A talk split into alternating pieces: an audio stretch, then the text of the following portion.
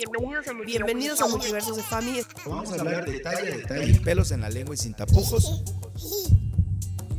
Ay, termino llorando. Yo no puedo con esas. No. Por favor, no me hagan sufrir haciéndome ver una película de perritos. Ni siquiera lo siento un dálmatas. Ni siquiera Balto. Ni siquiera sé cuál es. Hachi. No, la he visto y no quiero verla porque es lo más, voy a llorar. Es lo más triste que hay. Hachi, no. ¿cuál otro? Marley yo. Ay, sí. No. Marley yo la vi. Engañada. Lloré creo que tres días. yo cada que la veo lloro. no, ya sé cuál es el final, pero siempre que la veo lloro, entonces por eso ya no la veo. Ay, sí, ya sé. Pero bueno, muy bien. Vayamos a lo que nos compete el día de hoy. Muchísimas gracias, equipo de psicología de Cifami. Muchísimas gracias por habernos, por acompañarnos el día de hoy en Multiverso Cifami. Un día más, un, episodio más en esta nueva temporada de episodios de Multiverso Cefami. Y vamos a hablar de un tema sumamente interesante que de verdad a mí me encanta en el sentido de que no le damos la importancia que merece porque más bien nos enfocamos mucho a la cuestión económica y lo hablábamos con, con, César y con Nati, que si no han escuchado el podcast, escúchenlo o estará por salir. Y bueno, el punto es el siguiente. El costo emocional de la infertilidad. Para eso están aquí ustedes el día de hoy. Karen, Frida, ¿qué tienen que decirnos al respecto?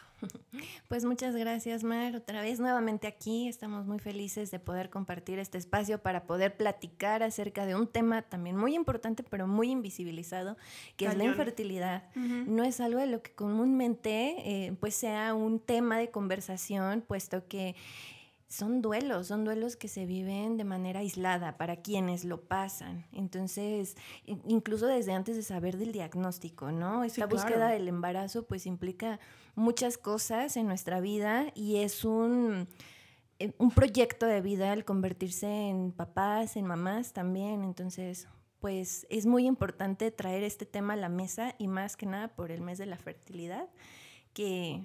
Totalmente. Totalmente. Sí es definitivo. Exactamente, ya los extrañábamos también, ya tenía rato que no nos poníamos a conversar un poquito sobre todo esto, pero bueno, costo.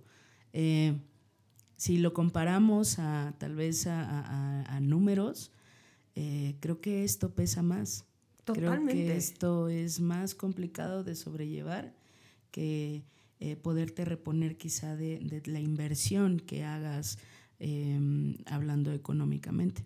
Sí, claro, ¿no? Porque tienes la presión hoy en día, así, te casas y al mes casi casi te están diciendo, ¿y para cuándo los hijos? Y todo, ver, espérame, ¿no?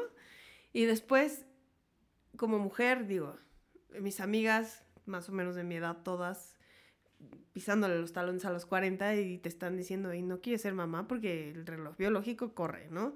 Y tienes la presión social y tienes la presión biológica y tienes como un montón de presiones y dices, o sea, todo esto, vaya, para quienes decidimos no ser mamás, nos la pasamos de lujo, pero para quienes quieren ser mamás, y yo lo he visto con mis amigas y es un tema de, híjole, ¿cómo le voy a hacer, no? O sea, emocionalmente sí, yo sí creo que hay un impacto ahí, a pesar de que no hay como tal la presión tan fuerte como existía generaciones atrás, sigue existiendo en ese sentido.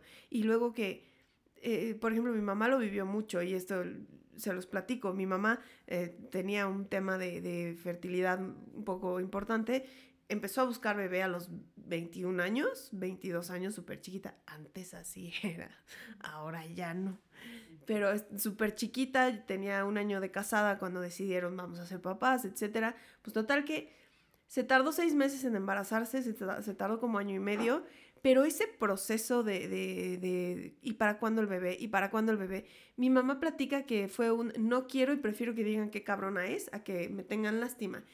Pero al final del día me dice, yo nunca tuve un acompañamiento psicológico, que es lo que sí ofrecen aquí en Cefami, ¿no? Que yo creo que es súper importante el que tengas un acompañamiento psicológico de decir, bueno, ¿cómo voy a enfrentarme a estas situaciones que me generan un cierto choque?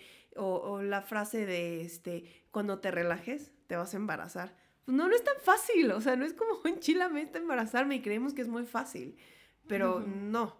Entonces, eh, ¿cómo, puede alguien lidiar con todo esto? Eh, pues podemos empezar a hablar por el principio, ¿no? Porque incluso de saber un diagnóstico, pues vienen este, estas creencias que a lo mejor ya no estamos en ese punto generacional donde la presión social es tan fuerte, pero sigue estando presente. Esa es una realidad que a lo mejor mm, todos lo viven de manera diferente, esa, presión que, que perciben y nos hace generar expectativas de la vida, ¿no? Como tú misma lo dijiste, ah, llega un punto donde creces, vas a la escuela, te gradúas, trabajas, mm, consigues una pareja, familia, ¿no? Entonces empiezas ya a pensar, ahora, ¿qué viene, no? Inmediatamente piensas en los hijos, ¿no? La mayoría es lo que está pensando, vienen los hijos. Por tu mente no está pasando que vas a tener que elegir otro camino, que vas a tener que experimentar otras cosas para poder lograr ese embarazo, ¿no? No está pasando por tu mente o por la mente de, de algunas personas. Entonces viene esta ruptura, ¿no? De como de, de, realidad, viene esta ruptura de tu expectativa, viene esta pérdida, entonces ya estamos hablando de duelos desde ese momento. Sí, claro, Cuando estás buscando el embarazo y no se da, entonces están viviendo duelos constantes. Cada vez que estás buscándolo y te baja, ¿no? Yo digo que hacer como un... ¿Por qué me bajó si de por sí dices, me está bajando? ¿No? Nefasto. Bueno, personalmente yo digo, ay, qué monserga. Pero luego te baja y te baja y es triste, no en el sentido de, ah, me bajó, sino de, me bajó y es porque no estoy embarazada. Exacto, porque no se logró un embarazo y esto ocurre ciclo con ciclo. Entonces, imagínate estar viviendo esos duelos continuamente. Constantemente, claro.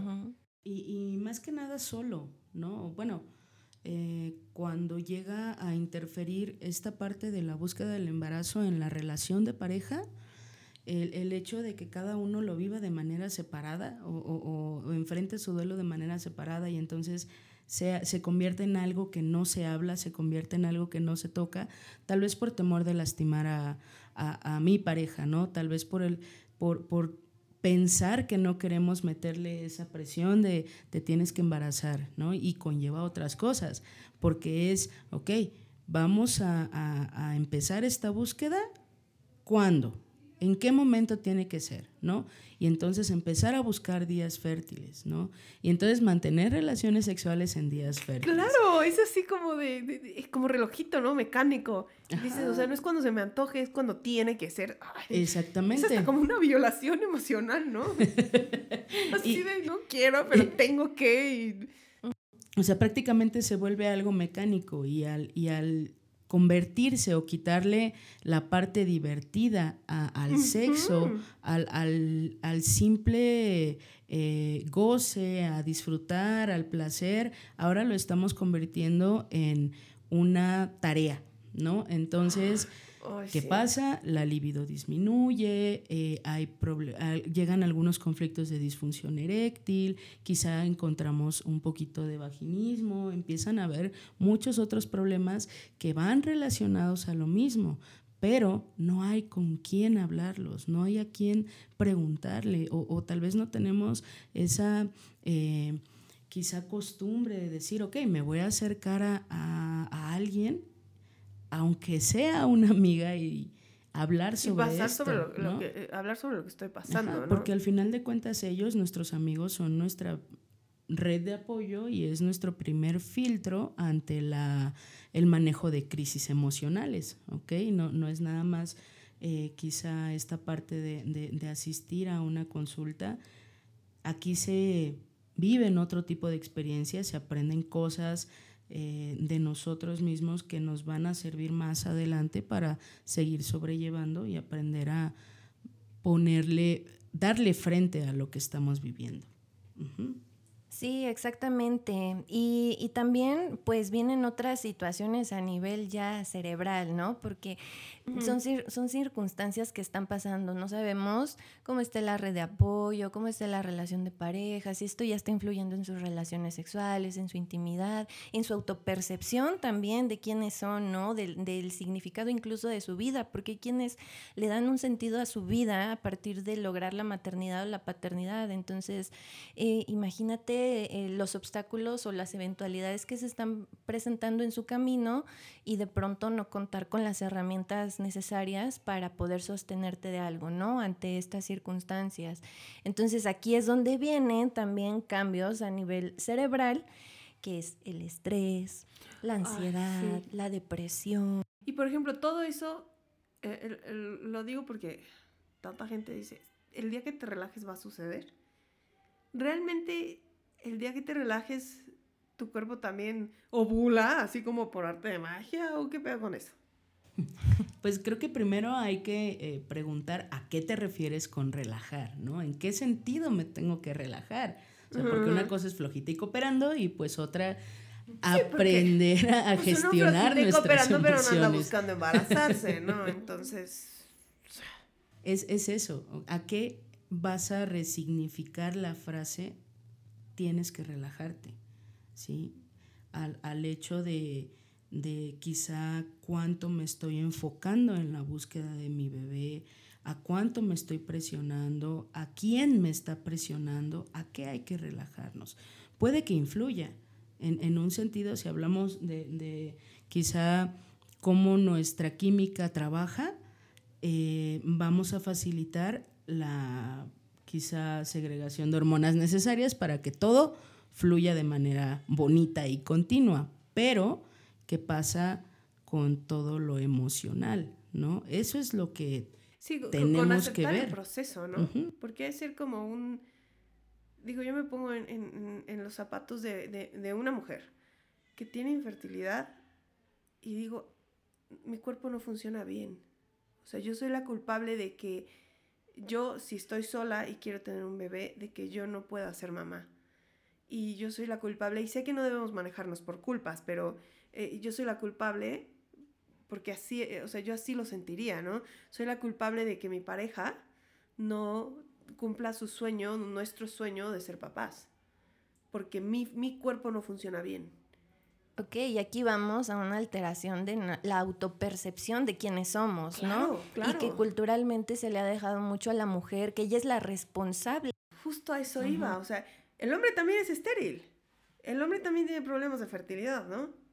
Evidentemente sí sí, sí pasa porque también ellos viven estrés, ellos también viven ansiedad, ellos también pueden tener depresión y tener esta, eh, pasar por estas circunstancias a nivel cerebral, como lo mencionó Frida, también tiene efectos en nuestras hormonas tiene efectos en nuestras hormonas sexuales que se encargan de liberar un óvulo, de producir espermas, de mantener un volumen adecuado de espermas, de esa calidad misma también, que ayudan también a nuestro endometrio a crecer, a ajustarse para poder ahí sostener un embrioncito.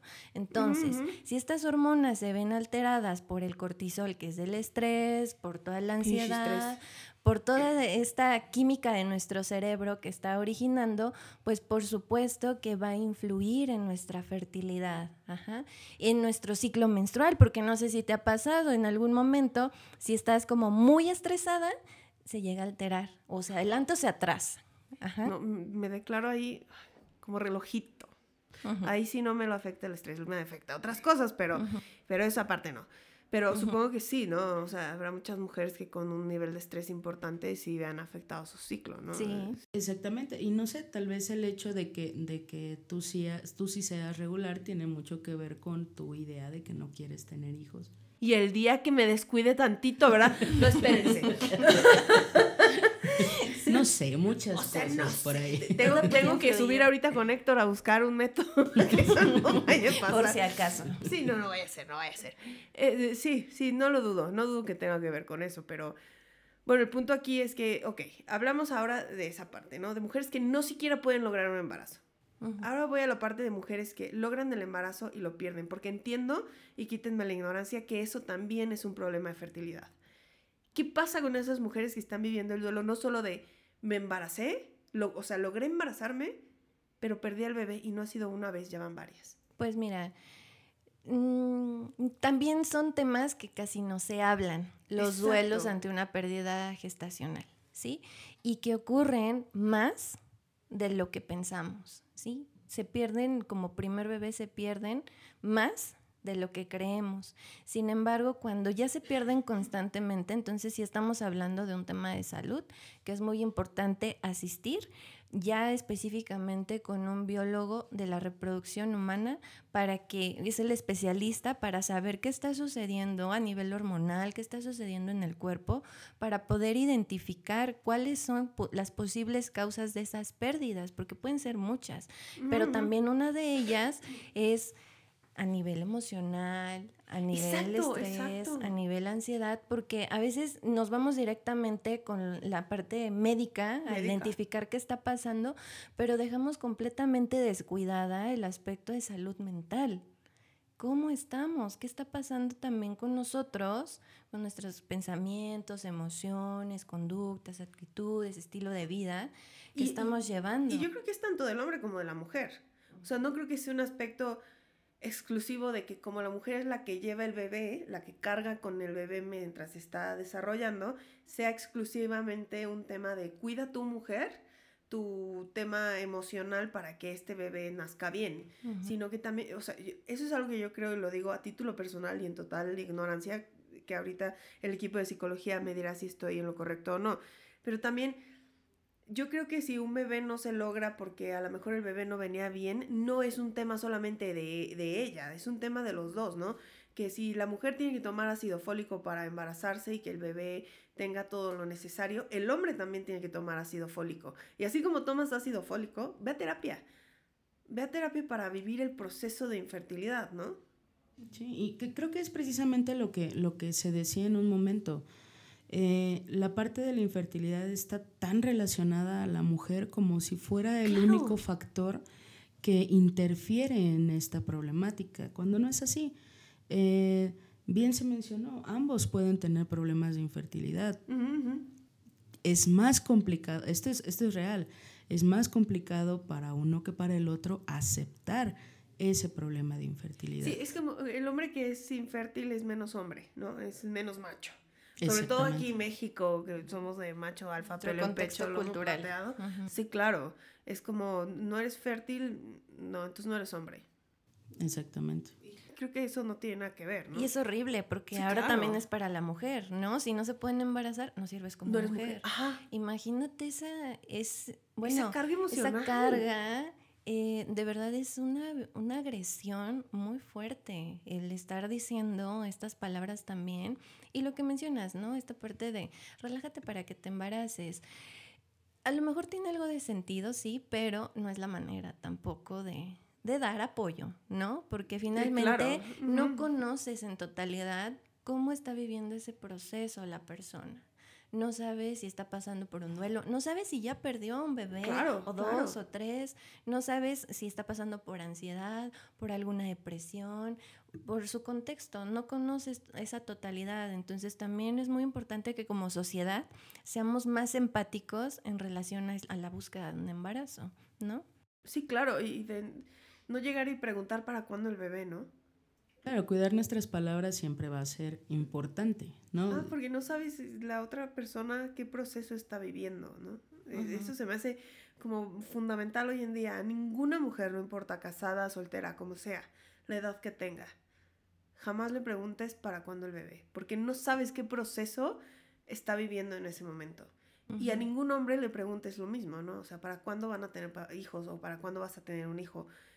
Esperemos que lleguemos a un punto en el que ya sea normal también preguntarle su nombre, porque es como asumes que un hombre soltero no quiere ser papá y, o sea, a lo mejor dice, no, no quiero ser papá porque la sociedad me impone esa estructura, ¿no? Pero quiero ser papá, no encuentro a la pareja ideal, pero me limito, ¿no? Porque un hombre no puede tener esos sentimientos de paternidad que dices, sí puedes, claro que sí puedes. De de la misma manera que se les ha dicho toda su vida que no pueden llorar, que no pueden expresar lo que sienten y, y, eso se ve reflejado hoy en día con muchas personas, ¿no? Eh, realmente sí les cuesta un poquito más de trabajo la comunicación, pero es porque nunca les enseñaron que podían comunicarse, o sea, fue algo que prácticamente fue como si les hubieran prohibido, ¿no? Como si también eso les quitara parte de, de, de lo que como hombres eh, significa ser, ¿no? Que todos tienen una definición completamente diferente de lo que es ser hombre. Sí, claro. Exacto. Bueno, y esto también nos lleva, ¿no? Esto es la parte anterior, pero ya cuando entramos, ¿no? A como tal esta evaluación médica y poder determinar diagnósticos. Ahora, ya ante esta, este primer encuentro, nuestra primera experiencia de, bueno, ya necesito buscar apoyo, ayuda en esta situación. Eso también implica pues una carga emocional porque pues da miedo, da miedo saber cuando te acercas a un profesional si te va a juzgar o qué te va a decir o cositas que a lo mejor tú no te cuidaste o descuidaste, no sé. Em, pasan muchos miedos en la mente de las personas que han estado buscando un bebé y que no lo están logrando, incluso también al momento de llegar a una primera cita de valoración. Eso también eh, influye a nivel emocional y ya posterior a eso viene un periodo de evaluación, ¿no? De estudios, de laboratorios, de muchas otras cuestiones que pues van a ir liberando pues diagnósticos, ¿no? O, posibles diagnósticos, hipótesis de por qué no se ha estado dando un embarazo. Entonces ya también recibir diagnósticos implica un duelo por la salud. El, hecho de, de, estoy perdiendo algo, ¿no? Aquí ya me están dando un hecho, una tomografía, un, resultado de un laboratorio, aquí ya me están diciendo hay una alteración y por eso no se ha logrado el embarazo. Y eso también es un duelo, implica una pérdida también, otra vez, constantemente hablamos de pérdidas y de duelos durante la infertilidad. Sí, claro. ¿Y cómo, cómo puedes, yo aquí les preguntaría a ustedes, como, ¿qué es lo que puedes hacer tú para eh, como lidiar con todas estas expectativas sociales, porque son las expectativas de fuera y luego son las propias. Y, luego es eh, como esta tristeza, esta, eh, esta como te topas con pared, ¿no? ¿Y cómo puedes lidiar con esto? Creo que primero que nada es entender y digo, hacerlo entender a los demás es un poquito más complicado, pero podernos poner en primer plano.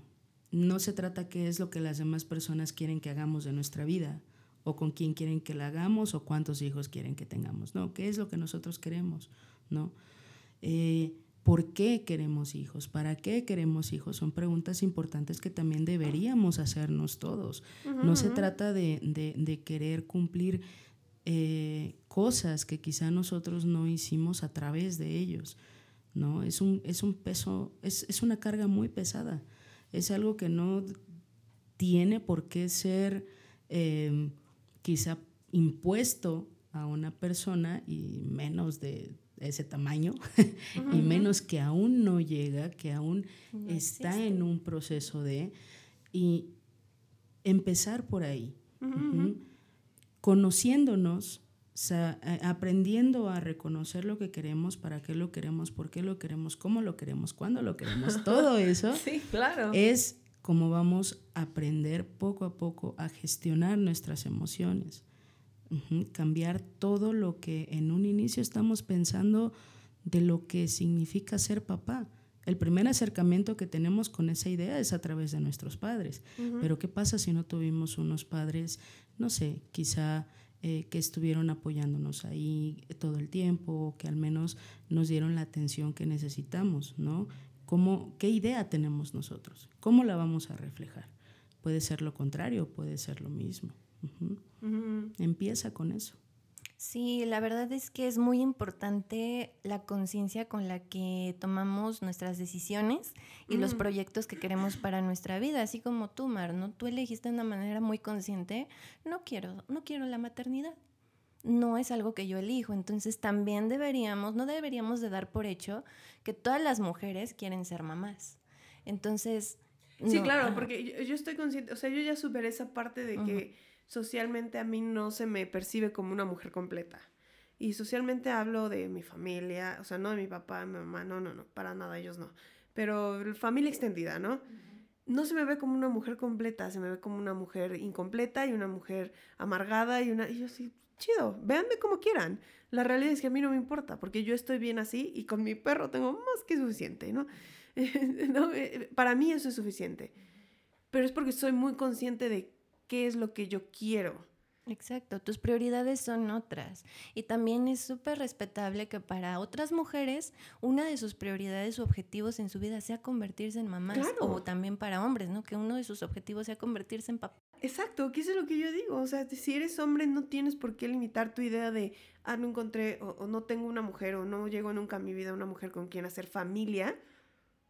Pero quiero una familia, pero pues no, no puedo porque no tengo una mujer. No, si eres un hombre y quieres eh, hacer una familia, estás en todo tu derecho de hacerlo, ¿no? Alguna vez Héctor, eh, el doctor Héctor Tomás lo comentaba, el derecho a la reproducción es uno que, del que no se habla y del que se tendría que hablar abiertamente, sea como individuos o sea en pareja, eh, y no importa si es pareja heterosexual o es pareja homoparental, tienes el derecho a reproducirte. Y es un derecho que debería de ser para hombres y mujeres. Exacto. Entonces también deberíamos de, como nos menciona Frida, ser conscientes de por qué queremos elegir la maternidad y la paternidad. ¿Qué es lo que nos lleva realmente, no? Como ir desmenuzando las razones por las que vamos hacia ese camino, porque eso nos ayuda a identificar también las herramientas que tenemos. Bueno, ya está el diagnóstico, ya está todo esto, ya tengo mi red de apoyo médica, pero también darnos la oportunidad de trabajar y de potenciar tal vez otras áreas que se han quedado olvidadas, ¿no? O que hemos venido lastimando o que necesitan de sanar a lo largo de este camino, porque a lo mejor ya afectó la parte sexual con mi pareja, nuestra comunicación, ya afectó mi autopercepción de quién soy. Claro, yo aquí preguntaría, ¿ustedes sugieren que todas las parejas que viven un proceso, y aquí sí voy a generalizar, todas las parejas que viven un proceso de infertilidad, ¿ustedes sugieren que vayan a terapia, ya sea a terapia individual y a terapia de pareja y o a terapia de pareja, perdón? Sí. Sí. Definitivamente todas las, parejas que están buscando un bebé y que están pasando por diagnósticos de infertilidad, es muy importante que vayan a terapia, todas. A lo mejor no puede ser que absolutamente todas tengan situaciones a nivel emocional muy complejas, sin embargo, es bueno que lleven un acompañamiento emocional. Es un poquito diferente a la terapia. Ya nada más es un acompañamiento, psicoorientación y vamos fortaleciendo algunas áreas de su vida. Pero sí es muy importante porque no sabemos ante qué diagnóstico a lo mejor pudiera necesitar ese apoyo o no sabemos si a lo mejor este ya iniciaron un tratamiento y no se dio. ¿No? No, no se dio el embarazo, entonces también viene un duelo. entonces sí es muy importante llevar este acompañamiento psicológico y en algunas personas va a meritar eh, terapia individual, terapia de pareja, ¿no? Terapia familiar también. Entonces, mm, cada persona es un mundo y, y sus circunstancias son distintas. No podemos generalizar para todos, pero definitivamente el aspecto psicológico sí es algo muy importante a cuidar durante estos procesos. Y todos, todos lo van a vivir de manera diferente. No siempre va a ser igual. Y, creo que otra parte importante también por la que deberían acercarse a un psicólogo eh, todas las parejas o personas que están pasando por, por un tratamiento de fertilidad es el comprender que no, no, esto sigue siendo algo natural. O sea, tienen mucho, nos llega mucho la, pacientes con la idea eh, o el malestar quizá emocional con esta parte del duelo en el que dicen, chin, es que eh, ya nos dijeron eh, nuestro diagnóstico, cuál fue nuestro panorama, ya nos pusieron sobre la mesa nuestras opciones y lo primero es iniciar con una inseminación, pero nosotros queríamos que se diera de manera natural, ¿no? Y siempre es natural, siempre es esa palabra y sigue, ajá, y sigue mm, siéndolo, okay, O sea, esto no le quita eh, la naturalidad con la que se con la que se realiza, con la que se hace. Digo, al final de cuentas somos seres humanos. Eh, no es como que vayamos a implantar inteligencia artificial en, en, en, las parejas que están buscando esta parte. ¿no? Eh, todavía, tal vez. No. llegamos a ese punto, pero seguramente puede haber. Exactamente. Pero sí es necesario quizá quitarnos de la idea quitarnos de la cabeza eh, la idea de que esto deja de ser natural por el simple hecho de necesitar ayuda. Sí, y también está comprobado que quienes llevan acompañamiento emocional, pues mm, tienden a abandonar menos el tratamiento, Ajá, a cuidarse Mm, más, a buscar más alternativas, también de herramientas psicoemocionales que les pueden ayudar a enfrentar los diagnósticos, las alternativas, los porque eso- fallos, eso yo todo lo siento eso. que estar cañón emocionalmente recibir un... Es que no ovulas, estoy hablando al aire, ¿no? Es que no ovulas. ¿Cómo que no ovulo? ¿Qué pasa ahí, no? O es que, no sé, no tienes... Tu conteo de espermatozoides es de tres. ¿Cómo que tres? ¿Qué es eso? No, o sea, estar cañón recibir una noticia así. Entonces yo aquí, eh, la otra pregunta que yo les tengo es... ¿Cuál es el proceso que debe de seguir una pareja o una persona que está buscando ayuda eh, para eh, tener un bebé? Eh, O sea, ll- llegan con el médico y luego el médico los manda a terapia o les sugiere que vayan a terapia. A veces no es como que un paso uno, paso dos. A veces hay pacientes que llegan a nutrición porque quieren mejorar su estilo de vida para la búsqueda de un embarazo. Entonces también como debemos de trabajar de manera interdisciplinaria. A lo mejor el nutriólogo o la nutrióloga canaliza y te dice, Sí, claro, que esa es "Aquí la hay magia de otra aquí de opción", ¿no? Cefami, ¿no? Que es nutrición, pediatría, psicología y reproducción, ¿no? Exacto. Exacto. A lo mejor hay otras personas que, o consultantes que llegan a psicología primero, porque esto ya está Ok. afectando en terapia de pareja, ¿no? Ya está afectando en su relación, en su intimidad sexual. Entonces ahí te vas dando cuenta. Entonces también es muy importante canalizar para que puedan resolver las otras circunstancias que son importantes. Hay quienes llegan primero con el médico, siguen con el ginecólogo, por ejemplo, ¿no?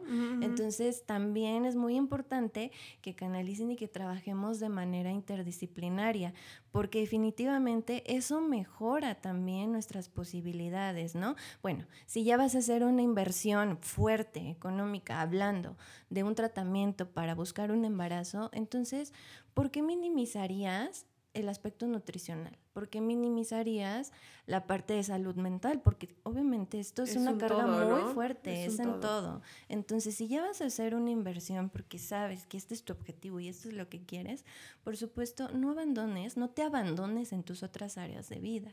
Ajá, para que podamos lograr o tener mayores posibilidades. No digo que ya con eso se va a lograr al 100% el embarazo, pero sí, eh, sí cambian nuestras perspectivas y nuestras posibilidades durante esa búsqueda. Exactamente, y muchas veces obviamente tenemos la creencia de que todo está bien, nada pasa. Solemos tapar todo lo que sentimos Ay, con, sí. con- con frases como ya pasará, es nada más un bache, eh, al ratito voy a estar bien, seguramente tengo hambre, eh, cosas por el estilo, cuando nuestra mente, toda la parte emocional siempre nos está mandando señales, todo el tiempo nos está mandando señales, ¿no? ¿Por qué creen que tienen taquicardia cuando no están haciendo actividad física? ¿Por qué creen que les cuesta respirar? ¿Por qué creen que sienten miedo, que sienten pánico? Algo está sucediendo, es simplemente de la misma manera en la que voy al doctor cuando me siento mal, ¿por qué no acudir a, A terapia, terapia. cuando algo está no Sí. es no nos sentimos bien? Bueno, ustedes lo saben, yo creo que terapia es canasta básica para todos. Y Así digo, más si estás pasando por un proceso eh, tan, tan importante y tan fuerte como es un proceso de infertilidad, ¿no? Entonces, creo que sí es importante. Así es, porque hay muchas preguntas. O sea, la intención de tener psicología no es nada más como ver eso, sino eh, también hablar desde el aspecto sexual, qué es lo que está pasando en pareja, desde el aspecto emocional Sí, en ¿no? pareja. o Porque, sea, porque una vez llegó, Héctor nos platicaba que, que tuvo una experiencia de que, ¿y cuántas relaciones sexuales ha- han tenido en el mes? Eh, no, pues no. Bueno, terminó yéndose al año y llevaban una sola relación sexual y vinieron porque llevaban un año sin poderse embarazar. Pues, ¿cómo querían embarazarse también? Hay que hacer la tarea. Es lo más divertido de todo el proceso. Sí, claro. Exactamente. Para algunos puede que no sea lo más divertido, porque no Justamente fue lo sabemos... que, me- lo que dijo ¿no? Héctor ese día. Dice, a lo mejor no hay un trabajo de pareja para poder, para que exista esa compenetración sexual, que es muy diferente a la compenetración emocional. Bueno, Sí. no separadas, porque van junto con pegado, pero en ciertos momentos, pues solamente es parque de diversión y en otros momentos es parque de, vamos a ver una película romántica. Es, es un tema complejo que ya abordaremos en otro momento, pero Que son muchos factores, ¿no? Porque también hay quienes pasan incluso por abuso sexual y por alguna razón o por esa misma razón les cuesta mantener intimidad, intimidad, les cuesta claro. más trabajo porque es algo muy importante de, de trabajar, de sanar en terapia, ¿no? Este tipo de y con más razón hay que ir a terapia. Sí, el- el- la, la cosa aquí es podernos dar la oportunidad de descubrir cómo funciona la terapia, de quitarnos un poquito de la mente todo lo que nos han dicho, ¿no? Todo lo, a lo que se ha relacionado y decir, ok, bueno, va, vamos a ver de qué va esto, de qué trata esto. Ese es el, el primer pasito y después de eso les aseguro que se van a dar cuenta que no es como se los pintaban. Yo creo que dejar de escuchar, ¿no? Sobre todo para el tema de infertilidad, dejar de escuchar a los demás. No hay culpas, nadie es culpable, porque eso sí, yo creo que sí has de cargar con muchísimas cosas de por qué no hice, por qué no eh, comí, por qué no esto, o sea, no, no hay culpas. Más bien hay que encontrar una solución a ese problema. Y digo, para eso existen centros de fertilidad como lo es EFAMI, que trabajan todo el, el entorno de un proceso de infertilidad y eso está pues, de lujo, ¿no? No, padrísimo, porque trabajamos en, en equipo y eso también permite un mejor flujo de comunicación y mejora la experiencia también de las personas. Del paciente, claro. Definitivamente. Pues muy bien, muchísimas gracias por acompañarnos en un episodio más de Multiversus Fami. Karen, Frida, muchísimas gracias por estar aquí. Esperemos que no sea la última, por favor. No nos dejen tanto tiempo. Invítanos. Sí, claro que sí, por supuesto que sí. Muchísimas gracias.